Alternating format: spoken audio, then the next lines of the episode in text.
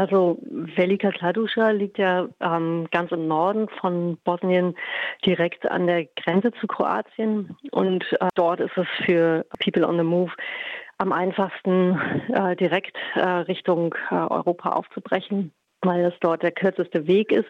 Und deswegen ist es, wie du sagst, so ein Sammelpunkt, wo sich viele Menschen sammeln.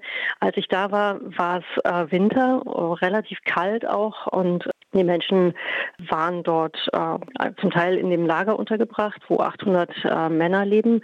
Ähm, aber zusätzlich waren mindestens 400 Menschen außerhalb von dem Lager, die sich in, äh, in Squats oder ähm, in alten Scheunen, äh, teilweise auch unter freiem Himmel, irgendwie eingerichtet hatten, um die Zeit zu überstehen. Und das einzige Ziel, was sie dort haben, ist abzuwarten, die, die beste Gelegenheit oder Situation ähm, abzuwarten, um äh, Richtung Norden aufzubrechen und das sogenannte Game zu machen, also sich zu Fuß äh, nach Europa aufzumachen. In der Zeit, wo ich da war, waren dort eben ungefähr 400 Menschen. Sobald es wärmer wurde, also Richtung März, ähm, hat man richtig gemerkt, dass viele Menschen aufgebrochen sind und auch aus anderen Landesteilen Bosniens ja, Richtung Norden gegangen sind, um von dort aus nochmal ähm, einen Zwischenstopp zu machen und dann diese gefährliche Reise zu wagen. Da hast du was mitbekommen von den Pushbacks, also von diesen Rückschiebungen? Ja, also wir haben das äh, oft mitbekommen, dass Menschen sich bereit gemacht haben, um aufzubrechen. Ähm, die haben dann meistens so Kleidung und Rucksäcke und Schlafsäcke gesammelt, vor allen Dingen auch äh, Powerbanks und Handys, um sich auszurüsten. Und meistens hat man äh, nach ein paar Tagen auch schon wieder von denen gehört. Äh, in den allermeisten Fällen kamen sie zurück oder es, es gab die, ähm, die Meldung, dass sie irgendwie äh, zurückgepusht wurden. Und wenn wir die dann getroffen haben, dann haben sie auch selber davon erzählt, äh, was sie erlebt haben. Und das waren zum Teil ähm, sehr sehr gewalttätige Vorfälle, die sie erlebt haben. Sie wurden von der kroatischen, von den kroatischen Grenzbehörden äh, geschlagen, misshandelt.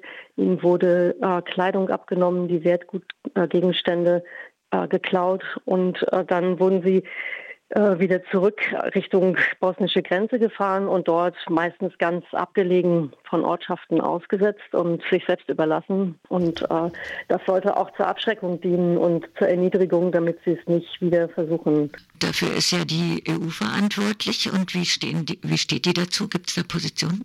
Ja, die EU ähm, hält sich da sehr, ähm, sehr bedeckt. Also äh, es wird keine Verantwortung übernommen für diese äh, für diese Pushbacks, obwohl das äh, dokumentiert ist. Das Border Violence Monitoring Network dokumentiert Fälle von Pushbacks und veröffentlicht diese auch und die werden äh, auch, auch den, den Gremien vorgelegt.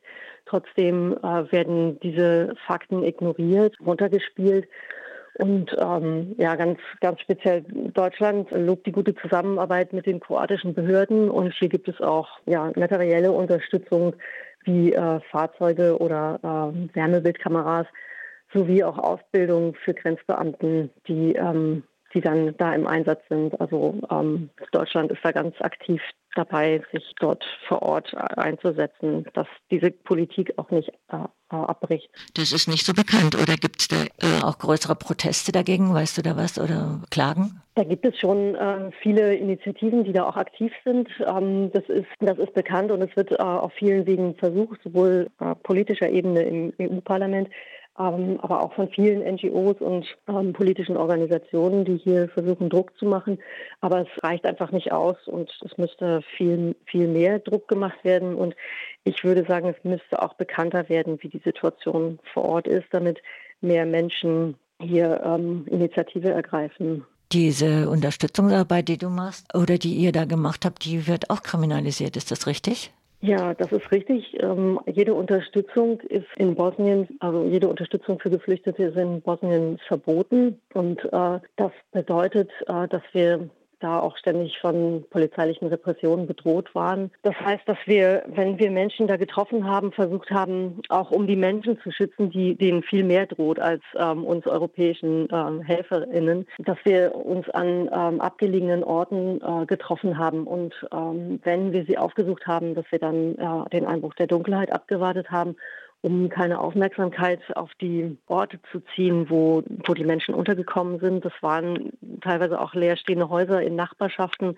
wo es durchaus möglich ist, dass die Nachbarn sehr äh, genau mitbekommen, was ähm, wer dort wohnt.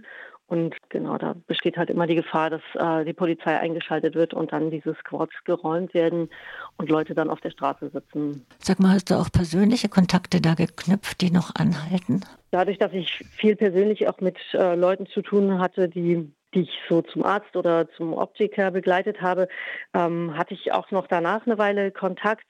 Ähm, eine besonders ähm, schöne Geschichte ist, dass mir dann hinterher jemand geschrieben hat, dass er jetzt mit seiner neuen Brille in Triest angekommen ist und sich sehr gefreut hat, dass er nach Italien sich äh, durchgeschlagen hat. Was ist das mit den Brillen und den OptikerInnen? Geflüchtete, die dort vor Ort sind. Und durch Spenden war es uns möglich, ähm, Einzelne zu unterstützen, sich äh, eine Brille zu, äh, anfertigen zu lassen.